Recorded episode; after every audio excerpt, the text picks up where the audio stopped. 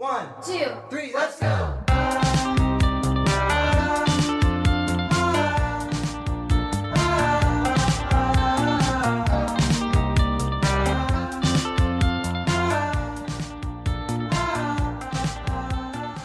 go.，Hello，嗨，好，我们这一周要讲的呢，还是梅克尔这本书，要讲的是第十一章，欧洲现在都说德语了，到第十四章，大大凶之年，之年，没错。没错，好，那简略概述一下哈，嗯，我重复了两个一样的词。好，简略的描述一下这个四章在讲什么。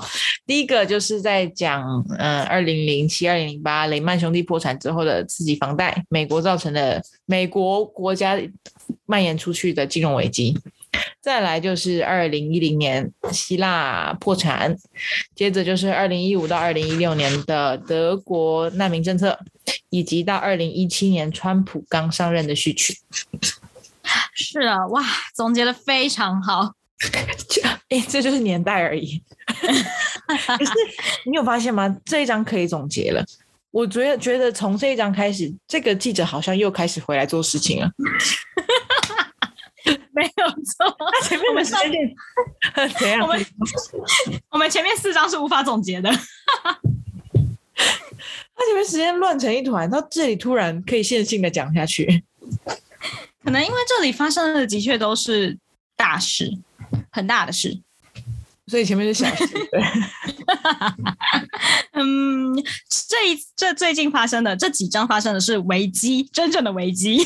OK，危机终于出现了。没错，记者又回来了，记者在线。对，他终于上线了。好，现在上线，我们再好好讨论一下哈。好的，嗯，那我们要从哪里开始呢？那我们就照着顺序来吧。先来讲一下金融危机。好的，好的，嗯，那你对第十一章欧洲现在都说德语了有什么看法？欧洲说现在都说德语了，我我框了一个好长好长的那个德文哦，就是它里面有讲到二战之后德国人有汲取那些惨痛的教训嘛，然后我嗯创造一个词汇叫做“走出过往，铭记伤痛”，然后是一个好长的词哦，我准备好了。来，请念。Vergangenheit Bewältigung。哎，他念出来其实还好哎，嗯嗯，对 但这个这个词就代表的是走出过往，铭记伤痛。他们记得当时德国，呃，在希特勒统治下的集中营啊，然后对世界的迫害有很有多大。嗯，嗯，这是开头讲到的事情。我觉得德国真的蛮了不起的欸，就是他经过了两次战争，而且第二次战争又是这么大的一个战争，他在那个残骸里面那么快的就打造回来了，我觉得非常不容易。对，而且他在这个呃，有点像磨灭人性的统治之后，他们来到，他们很快的找到一个文明的思想，然后很快重整自己、自己。我觉得德国人民其实蛮不容易的，真的，统治者已经带领他们朝这个思想前进，但德国的文化，因为我们等一下讲到后面，你就会看到他们对于难民政策的支持其实也也不低，所以他们在这 这个层面人民思想的成熟，让我觉得很惊讶。真的，他们的成熟是不论政，诶，算是政府，然后还有每一个人民，他们都很努力的在去做好每个自己。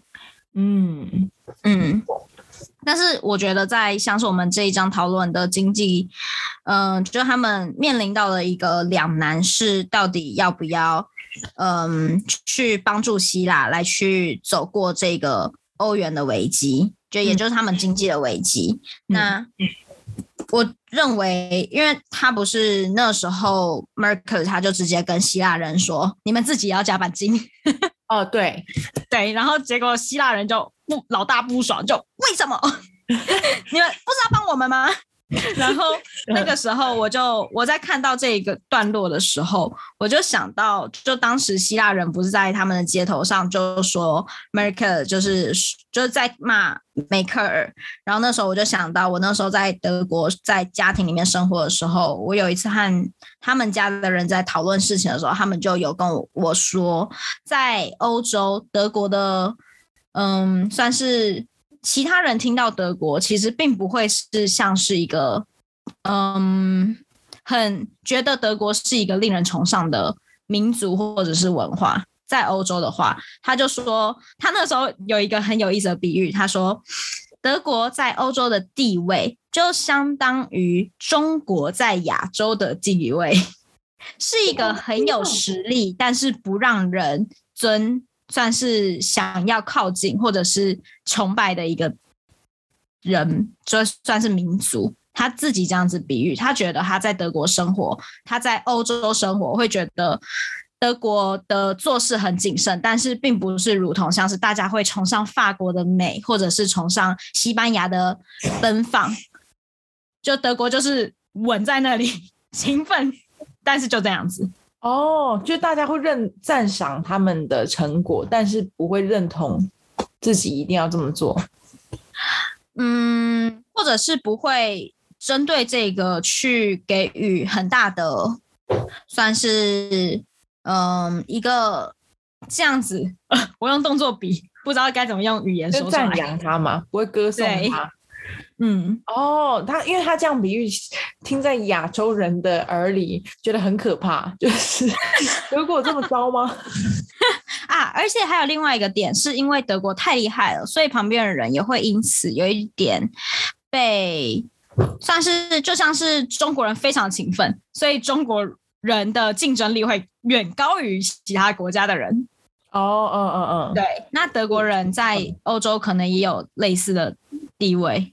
哦，就像我们早年可能畏惧中国的狼性。啊，是的，我们现在没有畏惧吗？嗯，不知道，还有他，我不知道他们有没有换新的词汇啊。是的，哦，那时候听到这个比喻，觉得很很哦，嗯，好，你说。哦，很震，很令人震惊，对，嗯，但是德国它的那个民族性，嗯。就是生性勤劳节俭跟量入为出是美德，所以这个民族性其实是很不错的啊，听起来很不错啊。对啊，然后梅克尔开给希腊的处方前尊节也是，我觉得有一点像从根本上在治疗这一件事情啊。嗯，因为比起金元，可能让民主整个国家去为自己补弄出的漏洞。来弥补应该是比较根本上的方法吧。我也觉得，而且他们的确是想要真的来去赋予行动，还有更长期可以让他们国家自己站立起来的方式。嗯，不过其实这也，嗯，虽然这个是对的，但是就长远还有就人民的思想来看，我认为在那个当下，希腊人好像没有办法接受这件事情。哦，是，对，好，我突然忘记，我刚刚中间是不是少讲一张？二零一四年乌克兰，呃，俄罗斯攻击乌克兰，哎，对耶，对，好，我们等一下下一张，其实要先讲到是二零一四年俄罗斯攻击乌克兰，刚刚直接跳到难民了，对，赫然想起，对，好，那它里面有引用到歌德说的一句话：如果每一个人都把自己家门口扫干净，整个世界就干净了，没有错。歌德不愧也是德国人呢，他说的这句话让我想到一个中国俗谚：“朱门酒肉臭，酒肉臭。”然后每个人都自扫门前雪。是的，可是在这个这句话在我们的俗谚里，“自扫门前雪”其实是个坏事啊。嗯，因为你只顾自己。但在歌德这个句话里面，应该是说你顾好自己，我们全大家。人民的福祉都可以得到满足，哎，你不要危害到他人。对对，我只是看到这句话，单单纯想到而已。对啊，哎，至少门前雪，对耶，对啊，但因为那句话毕竟是很久以前的儒家精神，我觉得儒家精神很大一部分是你不止过好自己，也要为了这个社会多尽一份心力，因为社会上的其他有一些人可能是自己没有办法过好自己，他是没有能力做到这件事情。没错，如果你看用这个儒用你呃我们这样解释的儒家精神来讲这德国对希腊这这件事，理论上我们应该要呃如果是德国的话，应该要走一个雪中送炭，就不应该会叫希腊说你尊节，你给我节省一点，而是把钱送过去。诶，但是我觉得，如果说对希腊雪中送炭，真正的雪中送炭，应该才是叫他尊杰耶。哦，真正的，嗯，对啊，从字面意义上的话，就会有点扭曲。嗯，嗯嗯，没错，嗯，哦，因为我原本有提出这个问题，如果是我们会想要怎么，嗯会觉得会认同这个做法吗？因为他有嗯讲到，其实他叫他们人民尊节，有一点像是呃，人民来为这个政府跟国际金融系统的失误啊，做出嗯，补偿跟代价。对。嗯不过也有一个想法是，因为在德国，我认为他们，因为他后来也讲到了一个在德文的字是 the schuld，它叫做，就是它意思是债，然后这个意思在德文也是罪的意思，嗯，所以你欠债这件事情就也等于罪。那我认嗯为，说不定德国人就是觉得你有多少能力你就花多少钱。那你有债，虽然这个可能一部分是来自于金融、全球的金融市场等等的，但是你也要有能力可以自己账好。呃，也是，因为当有人要借你钱，你其实可以不借。对，嗯，对。当你觉得这件事情是小事的时候，就是要为这件事情负责任哦。嗯，好，再讲人生哦。那我们讲点有趣的吧。后面我觉得太有趣了，是当那个时候下就是发生金融危机，那那个时候德国有一个战友，也就是法国的总统，是的，而他们这个记者，哎，也不是说这个记者，而是他们那时候有一个很好笑的比喻呢，很有趣的比喻是德国的总统总是发着光，人称 “bling bling 先生”。法国吧法国的总统，哦，对对，法国，我刚刚说什么？哪个国家？国。哦，不好意思，我我们对对对，法国的总统 bling bling，然后相较之下，Merkel 呢就如同一个节能灯一样站在旁边。没错，但是自己，而且这个是梅克尔自己开的玩笑。他说他就像一盏节能灯，对，他说我在你旁边就如同一个节能灯。没错。我觉得这个很好笑。那我觉得 Merkel 真的很幽默哎、那法国总哦，对，法国总统，他又在验证我们对法国的一个刻板印象。怎么如此随性又热情洋溢呢？对，而且还乱开玩笑。对对对对对，那你来说说乱开玩笑吧。乱开玩笑在哪里啊？我看一下，你还记得吗？将近后面那一段，实在我没有划线欸，哦，OK，我看那跳过，啊、好啊，跳过。你有画吗？我不能开玩笑，好像我看一下哦。呃，诶，哦，有有有，我画，就是啊，那个时候法国总统萨科吉，他就因为跟 Merkel 一起去算是解决这个金融危机的事情，所以有一段时间就频繁密切联系。然后有一次呢，他就转过头去和 Merkel 的先生绍尔说：“梅克尔先生，我得告诉你，我和安格拉犹如天作之合，她是个勇气十足的女人。过去一年，我真的很敬佩她。我在想，他怎么会想到要讲“天作之合”这种词啊？我真的是快笑死。但其实他讲到这个算是个玩笑，但我想到梅克尔跟很多哦，也没有很多哈、跟美国总统其实也算是天作之合。我说他只跟奥巴马的部分，对吧不？感情也很好。对啊，也是一直打 打电话。对对，哎，这个跟总理总总统之间的感情都不错。嗯嗯，他也跟普京打电话啦。普京可能没办法用天作之合来形容。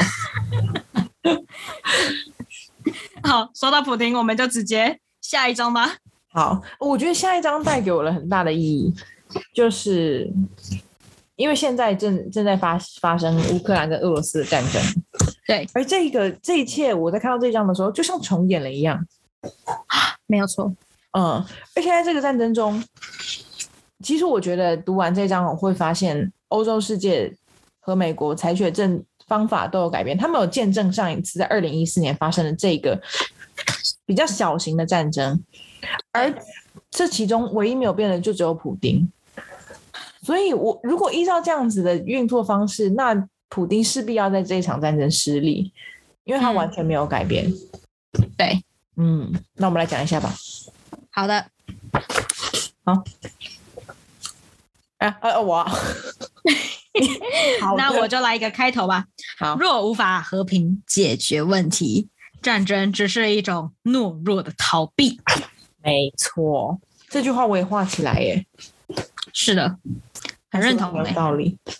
对，因为战争已经是走到最后一步，有一点像是你吵不赢人家你就动手的感觉，没有错。对吧？我刚刚瞬间浮现了普丁的脸，吵不赢你，我就打你。打你一拳。而且他们，呃但是我好像在上一集有讲过，我很惊叹到那个假消息这一件事情，竟然是俄罗斯发明的。对，因为他在上一个世纪就已经发明出来了这种叫做伪装的战术，这还是有战术的，是欺骗啊、散播假消息。对，那所以我在想，因为他后面有讲到普丁其实又违背了他签签署的一些和平协议嘛，一直违背，一直违背。我在 他们他们政治人物是不是已经被这个伪装的这种特性给侵入了，已经无法再跟他认真谈什么事情了？嗯 好，那我现在讲到是二零一四年，普丁怎么来？怎么来入侵乌克兰的？他跟现在一是一模一样。他当时是说到，嗯、在克里米亚地区的人，他们跟俄罗斯说，他们被非那个法西斯政府给霸占领，然后遭到威胁。然后普林听到这个就赶快出兵，出兵就出兵他们那里。那也当然也出兵到他们很重要的工业中心，就是嗯顿涅茨克。那我们说到顿顿涅茨克，这不就很熟悉了吗？这也就是是今年发生战争的时候，俄罗斯官方公布的一个消息。他说：“哦，我们接收到一个消息，乌克兰东部的顿涅茨克，哦，有一些亲欧的政权，他们在排恶，然后人民遭到欺压，以和平的理由出攻，要要出兵到这个顿涅茨克，这是完全一模一样的事情，又同时发生了。嗯，可是当时其实也有战争，而且当时，呃，战争之后也有零星的战争在发生。为什么？但我想到二零一四年，我完全没有记忆耶。哎、对我那时候完全记忆就只有结果，就是克什米亚走，就是回归到俄国，但在那个过程当中。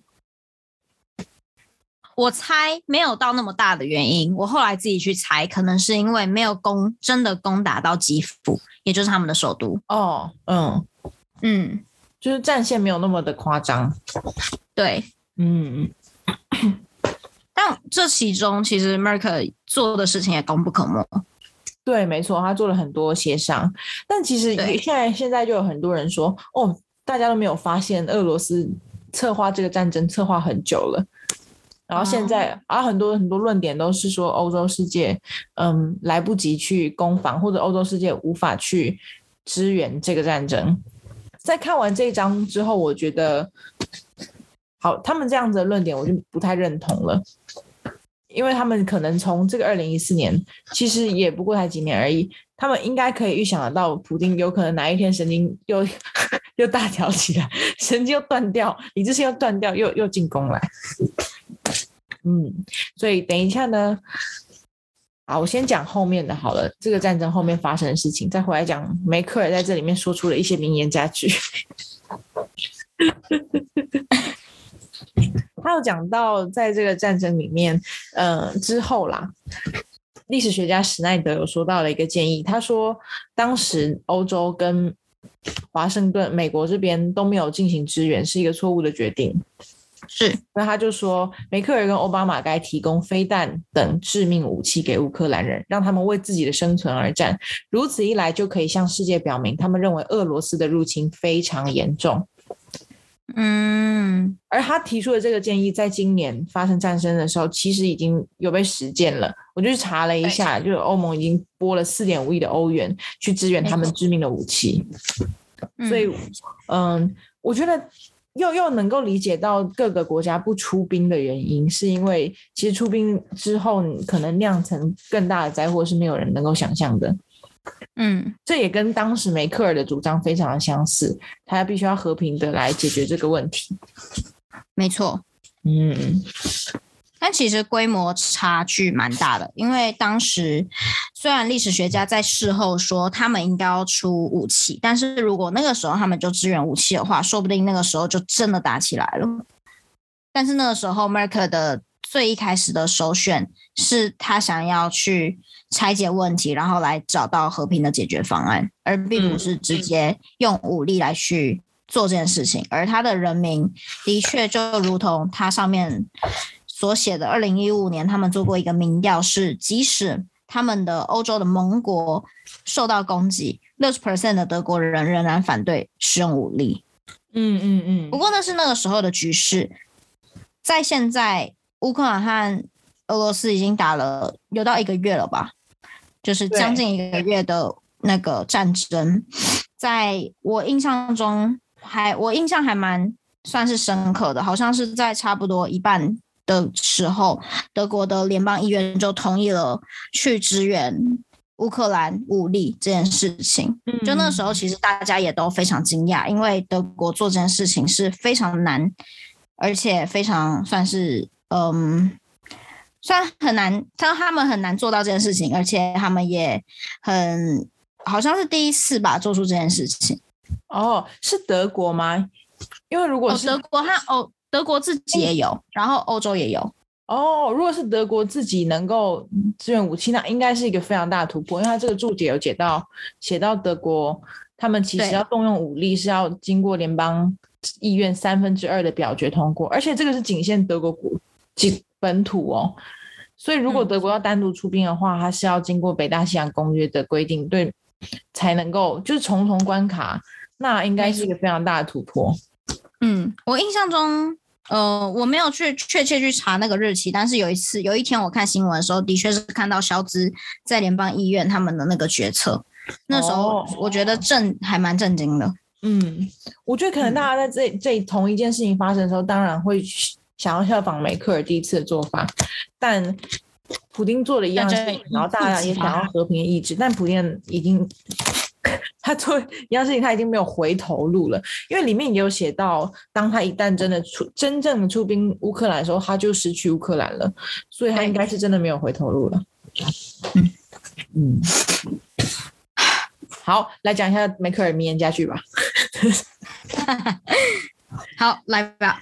里面讲到梅克尔主张外交手段来解决问题嘛，啊，他呢，他自己他觉得他可以跟普丁对话，然后跟他讲道理，因为他有说到他是一个科学家，他喜欢拆解问题，把问题分解到最小也最容易处理的单位。我不会让情绪成为障碍，最重要的是找到解决方案。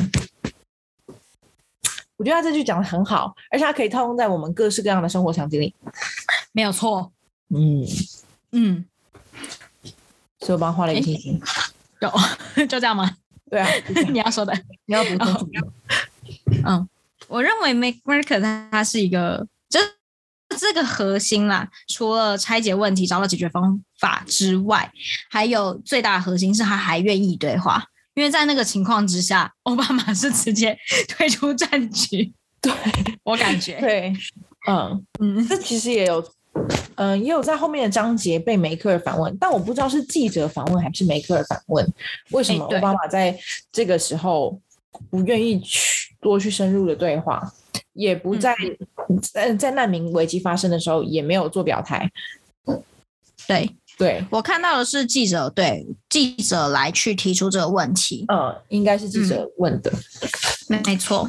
好，再一个名言佳句，那换我吧。好，嗯嗯，有人问 Merkel，西方为什么不给乌克兰重型武器，让他们抵御普京的入侵？这时候 Merkel 是这样说的：当我还是一个七岁的孩子，我看到了那堵长长的围墙，虽然这严重违反国际法，但当时没有人认为应该进行军事干预，以保护东德人民。我百分之百相信，我们的原则终将获得胜利。没有人知道冷战什么时候会结束，但后来确实结束了。嗯我觉得这是一个很强大的自信，就算信念呢、嗯我认为这是一个很长期，他经过他自己亲身体验的历史，还有他看到的历史，他相信这些事情到后面是可以安全并且平安的去找到一个解决方法。嗯，就他是真的相信这件事情。我觉得就是他这个个人的经历支持下，他会觉得这件事情呃已经要近乎真理真理的程度了，嗯。但同时也会造成等一下在后面的章节就会讲到，他因为相信这件事情而误以为身边其他人都会相信这件事情对。的一个观点，也有变成他一个他容易被人家攻击的一点。对。大家个人保有这样子的，这样子就可以解决掉。其实，大家很多人都怀疑他立场不坚定的事情，但实际上有一些，嗯、从这里就看得出来，他对，嗯、自由啊跟和平啊，其实都有保有一个非常坚定的立场。没有错。嗯，嗯，没错。那你还嗯嗯，走刚那你还画了什么名言佳句吗？没了。还有一个，我看到一个很好笑的，就是嗯，一个叫努兰德的人哦，他是不是他是不是被电话被偷听？然后他常常形容形容一些事情叫做“狗屎风暴是的”，我觉得这个词汇很好笑而已。，shitstorm。然后另外一个好笑的事情就是，这个这本书里面形容 G A 高高峰会是欧洲和北美的富国精英俱乐部。没错，觉得这个形容很好笑。而且普丁渴望加入。对对，没错。然后结果变成 G seven，对，变普丁乱来。但我觉得普丁有一点像是他渴望加入国际社会，肯定，但他又有自己的坚持，然后他因为这个自己的坚持，没有办法加入国际社会，也没有办法得到国际社会的肯定，所以他就有一点像是由爱生恨，然后就那就算啦，拉倒，我们来打架吧，这种感觉。对啊，他很像以前，呃，应该不是他以现在，他很像会被班上的人，他想要加入班上一个很有很 famous 的团体，但加不进去，最后决定自己自立出来霸凌别人小弟弟这样子。哎呦喂呀，真的是。不过然后结果他那个小弟弟，嗯嗯，你说那时候的小弟，好，我说结果那个小弟准备要加入北约了，他就啥怎么会这样子？小弟竟然变 popular，然后不行，赶快阻止一下。没错。呃，我说到的是 Mark 他当时的担心，他担心现在不只是武力，更是有一个非军事的混合战，也就是利用假消息、假新闻来去算是引导人心到一个不呃一个畏惧而且担忧的走向。嗯然后我就想到，其实很大一部分最可怕的都是想象还有恐惧这件事情。然后我自己不得不说，我认为普京还蛮善于掌握言论还有人心的，真的是一个很狡猾的人。嗯，嗯，我觉得这是他们那个训练，我觉得这个训练非常违背的违背人性嘛，他就是在拿人性来把玩。对，嗯，那个东西就是，那把玩人性其实就是违背道德的事情，而在他们这个训练里面，就没有这个道德的底线了。对，嗯，没错。那这样才会赢哎、才会扭转，才会出现等一下二零一七年川普上任的状况。但是他的这个赢对我来说，它并没有意义啊，因为它只是加剧了社会的分裂而已。哦，那对国对一个对普丁他们国家来说，说不定是有意义的嘛？哦，我也不知道欸、可是信念不同吧？毕竟他的信念还在那个苏联时代，我们是无法跨越去了解，除非我们呃我们现在看之之后读一下苏联时代的书。好的，好，这个要谈可以谈很长的。好，下一个，下一个就是要进入的就是难民的事件了。没错，第十三章李恩的夏天。接下来这个越来越靠近我们的现现在二零二二年，所以其实越来越有印象。嗯，当时是吵得沸沸扬扬啊。没有错。好，你先开始吧。啊，我先是不是？好，那我认为啊，这一章最开始他引用了一个名言，是 Martin Luther 讲的：“这是我的立场，我别无选择，愿上帝帮助我。”嗯，我觉得这个名言扩在这边很有意义诶。我不得不说，记者在这四章终于上线了。对，而且可以我看到，记者在这一章终于有反面的论述出现，哎，对对对对对，真的。记者这一章才开始动脑吧？我们说反面是就是针对梅克尔的决定啊，或者是他的对他终于有经过两面的报道了。可能是这个不得不说反面了，因为反面真的是有点，太对。但我在读这一章的时候，我在看到最前面 Martin Luther 这个 quote，他有我知道他要谈这件事情，我就看了几页，我就有一点感动到忍不住哭，没有哭的很夸张，但是就我觉得这一个李恩的夏天给我的最开始的开头，就让我有一种，嗯你懂的，形容词、呃呃嗯诶呃感动，动词啊，好感动。对。为什么？嗯，我自己觉得也有可能是跟我之前在那里生活的感觉，但从因为我那时我说你感动的点是什么？是指他做的这件事情，还是因为马丁路德这句话？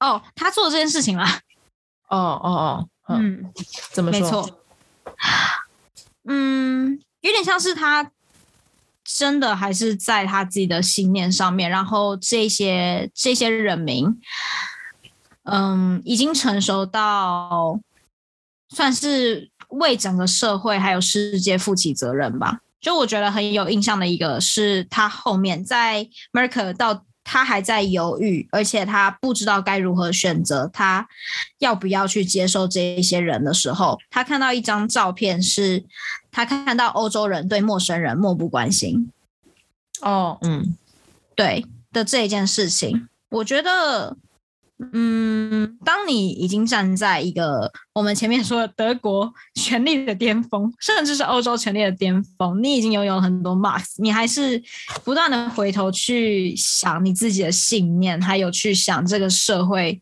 的各种不同的道德层面上面的，算是思考。我认为这是一件很难得，而且他做的决定也的确是一个很算是很重大的决定。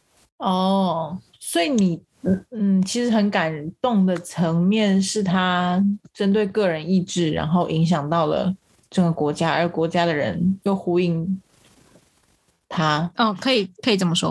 哦哦哦，没有，我想要搞清楚你是感动梅克尔这个人呢，还是感动德国这个举动呢，还是是难民接受包容的这件事情呢？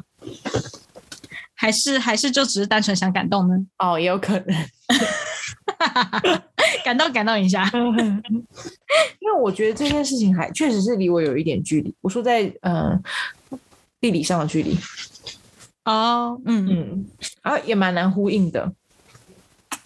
当然，我会觉得，除了我除了读到某那一段，就是难民他们来到德国的时候，那时候那个命令才刚刚开始嘛，就是边境刚打开的时候，那那那些异异乡人看很多人就来到了德国的慕尼黑的中央车站。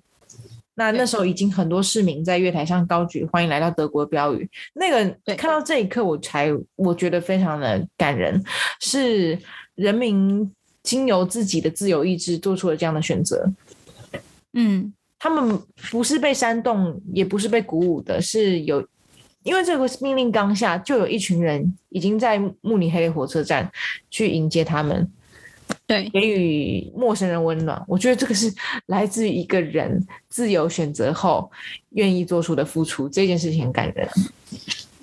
真的，我觉得就很像是因为乌克兰和俄罗斯最近打仗嘛，所以乌克兰就有很多的难民。那在波兰的那个境边境，现在是有成千上万的 无数的人在出于他们自由意志来去多煮一点食物，或者是多放几张床，然后非常努力的想要让这些自己的国家经过波难，然后逃来这里的人们去拥有一点小小的温暖。没错，太感人嗯我觉了。对，我觉得这些人就，我觉得，呃，就不管是政策，还是这些每一个人，他出于真心的想要为陌生人多做一点，这个是我自己，我认为现在的台湾社会还做不到。然后我看到他们的这些成熟的进步，我非常感动。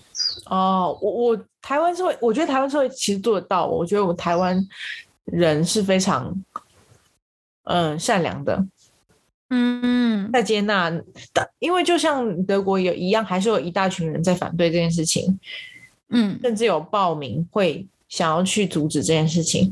但是我觉得，可能在我们台湾社会里面，呃嗯、因为因为反抗意见很容易跑出来，所以让我们会常误以为，但实际上我们其实很多人愿意给予很多国家资助，像我们常常就是捐款第一名的国家。也是。好，我太小瞧这里了。可是我觉得，我嗯，你你说，没有啊，我我有点难以想象大家飞来，就是因为以我现在对像是可能呃台湾社会对可能移民啊，或者是一些呃经济困难的人的帮助，我觉得我自己感觉社会上的论证还是非常的像是跷跷板一样上上下下。我知道还有很多愿意多做一点事情的人，但是能不能够在真的这些人都进来的时候，仍旧愿意多一点心力，我就觉得很难。很难说，嗯嗯我我觉得先可以先不讨论整个台湾，你从从从我自己而言，其实我自己其实没有办法做到，所以我才会觉得很感动，他们愿意这么无私的做这件事情。嗯但是如果我真的要做，我也会觉得哈，那有一种咬紧牙关去做的感觉，而那些发自内心想要做的人，就让我觉得非常伟大。真的，我在这里也有写一个笔记说，如果是我，也会因此为我的，就是他他呃，在书里面他说，接纳难民的这个决定使德国人自豪。然后我在下面做一个笔记是，如果是我，也会因此为我的国家、为我的人民，就是我的同胞们自豪。但我不能果断的说，如果真的像德国这样、像欧洲这样子的灾难，呃，不断平息的时候，我自己能不能够平静的去面对这件事实，并且共同的和相信政府，还有相信我的算是伙伴们，并且一起找到解决方法。嗯，嗯，没错，因为相信一个陌生人，其实还是有点难度。对，对，所以这段让我嗯更加的佩服这一些做出作为的德国人。没有错。危机能激发一个领导人表现出最好的一面，安格拉梅克尔就是一个例子。没错，然后这个记者在讲这句话之后说，又开始批评了。这次的危机凸显他领导特质的两个缺点：第一个就是他没有能说服国人为什么他的难民政策符合德国的利益；第二个就是他生性尽管生性谨慎，但是他如果相信一个论点，常会认为其他人也必然同意。是的，不不过拉出来说啦，我自己感觉，虽然我在这一章终于看到记者对于 Merkel 的一个算是负面的评论，就算是比较反面的评论，但是我认为他的那个语序的安排也是有点怪、对，他在前面说的那一句“危机凸显一个人最好”，就一个领导人表现出最好的一面，那你最旁边应该要有一点论证，而不是直接为什么？我看到直接傻眼，然后在下面写呃，这位作者的立场，呃，叙事结构有一点乱啊。对啊，我想这应该不会是翻译的问题了，因为怎么翻译都不会把这两句话排在一起。哈哈，所以是这个作者在撰写的时候，还是英文的用词会不一样，我不知道，反正就很怪。我觉得他逻辑有点适当，有一点不适当。嗯，嗯，虽然说看得懂啦，但啊算了，好，啊，反正他但他说的两点，我觉得是可以认同的，因为他其实是呃，就他里面有形容，就像德林围墙，德林围墙什么，柏林围墙要倒塌的那一刻是紧急的一个声明，而难民可以从边界进来德国也是非常紧急的下令，在这个其实对德国人民或德国政府来说有点措手不及，但这一点我有点认同。嗯。你认同措手不及？我认同措手不及，因为如果有准备好，应该可以为难民提供更棒的服务。对，嗯，没错。不过他但也有们可能，哈，你说，哦，没有啦，我是说他们仅呃危急的决定要收容，收容之后，他们这几年算是这算是呃这几十年也是不断的再多做一点事情，来去让整个难民的政策来去更算是有系统，并且让他们真的去适应德国。嗯，就这件事情不开始一定没办法改进，但他开始的有够仓促，也不太行。嗯，但我不知道梅克尔他的考量是什么，也许他这个时候不说，在等欧欧盟国家那一些人可能可能要遭遇更多的灾祸，也说不定。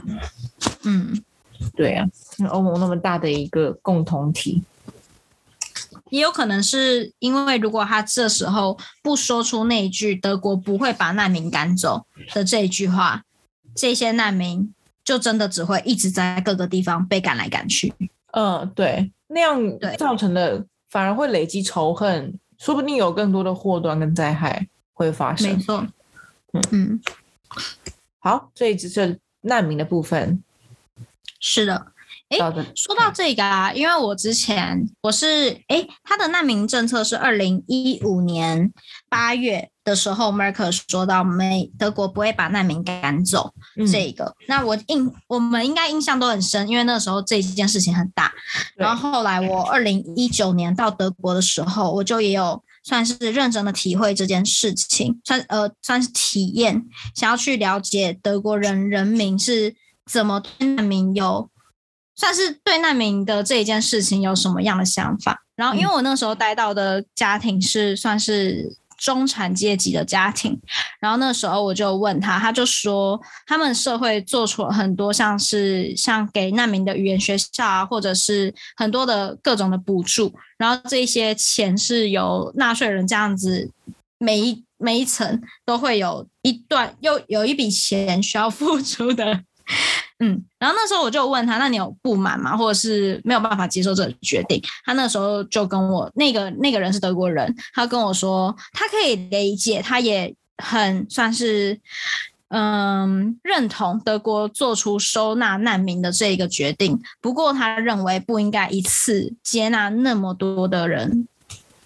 嗯，他说到，因为你一次接纳那么多人，你一定会有那个经济上面的负担嘛。然后对他来说，他会觉得最上层的人，因为他们钱非常多，所以他可以多负担一点。但是对中产阶级的人，他们在德国的社会生活，各个东西物价都有这么贵的情况之下，维护他自己的家庭本身已经有一定的难度，然后这时候他又要帮助其他人的时候，他会觉得更吃紧。并且在帮助其他人的时候，他会，我觉得德国人自己也会去判断，你这些难民，你在进来适应德国的生活有没有付出一点心力。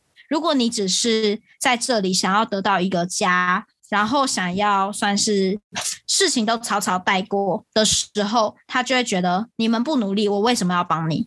嗯我觉得德国人会有这个心态，就借由我们的沟通，还有各种平常的事情，然后我自己也蛮能算是理解这个想法吗。但嗯，对，嗯，你说的那个其实也也跟德梅克尔在后期他讲出来的话也蛮相近的嘛，他也开始呼吁没错，呃，进来德国境内的难民们要为自己的生活努力了。没错。嗯，难民有责任适应德国生活的种种。没错，就是这样。可是这个其实，在这样子的一年，应该有对德国政治起了很关键影响，会出现了很对立的局面，就是那个另类选择党没错，异军突起。好嗯，那同年呃，不是过了两年，川普当选了。我为什么讲到川普当选就很想要笑？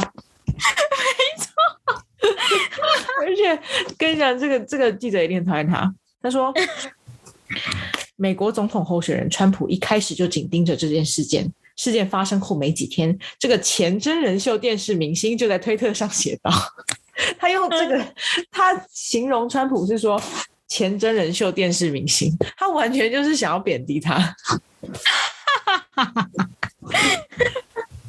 嗯，好，然后就川普当选了。我觉得到第接下来川普当选之后的大凶之年，就第十四章，好像没有特别让我留下印象的地方。看一下，嗯，就是在讲刚刚有讲到的 AFD 的突起嘛，没错，以及他哦，有有有，另外一个就是他跟奥巴马哦，他要他可能要他要连选第四任的总统呃总理嗯，这一件事情。对那其实他原本原先其实不想的嘛，他原先其实在三三任，但是因为面临到嗯欧洲还有很多像难民过后发生的冲突啊，然后川普当选之后，国际局势的改变，他有责任要再为德国尽一份心力。然后像奥巴马就力劝他说：“你一定要参选嘛。”他们两个吃了一个好长好长的饭，嗯，对，大概是这个样子吧。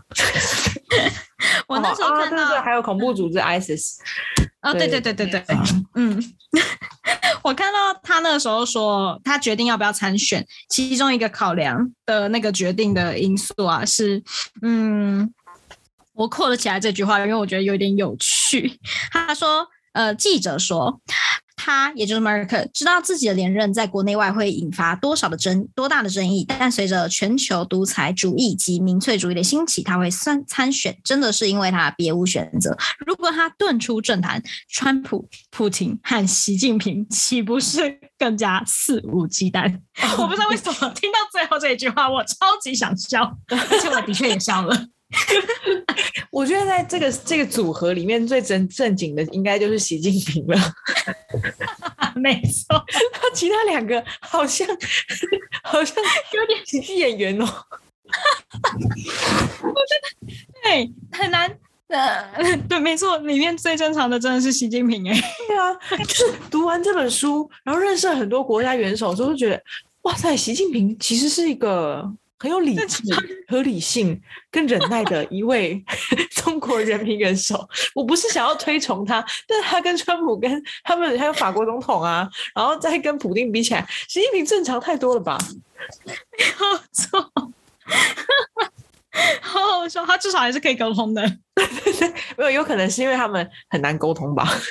哦，因为他讲中文，也有可能他们两个都是靠翻译，无法热线的一种关系。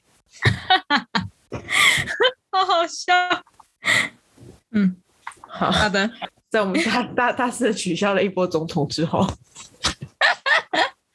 嗯嗯，这个章节就是比较像在讲历史，我觉得他没有讲到太多的梅克尔在这里面做的什么决定。嗯，嗯，他做的最大决定就是他选择继续留下来。对，没错。嗯而然后，但这个章节的最后一句话，其实，呃，那个艾默森说的，嗯。艾默森是美国的驻德大使，对，他说他他说他看过川普的造势影带影像嘛，知道对。梅克尔要面对的是一个煽动群众的高手，但是德国人很熟悉这样子的人，美国人觉得很新鲜，所以他建议梅克尔赶快上飞机。他有说到一个很重要的点是，对川普来说，外交就是私交。没有错。对，可是我觉得这一点对梅克尔来说没有什么困难的吧？梅克尔的外交也是私交啊。但是他之前外交的对象是对可以呃嗯，好啦，也有普丁，你说普丁吗？可以可以讲道理的吗？没有吧？但是他们至少有共同的话题啊，他们有俄国的文化啊这些东西可以谈。哦，对，跟川普只能谈一些花花公子啊之类的杂志。嗯、没错。而且我认为，可能在跟川普的沟通，哎，不是跟川普，跟普丁的沟通上，某一部分，Merk 其实是可以去理解。普丁的，因为他的成长背景跟他类似，然后又呃算是类似嘛，呃一部分类似，对，然后他也了解那个训练会发生什么事情。哦，这倒是。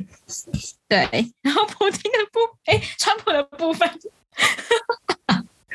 好川普的部分就就有一点不知道怎么办了。没错，对，那我们他之后会做什么事情呢？我们就可以看一下下一次的第十五章之后的川普登场。是的，嗯哼，但 Mark 真的很有责任感哎，我觉得，对啊，他真的很有责任感。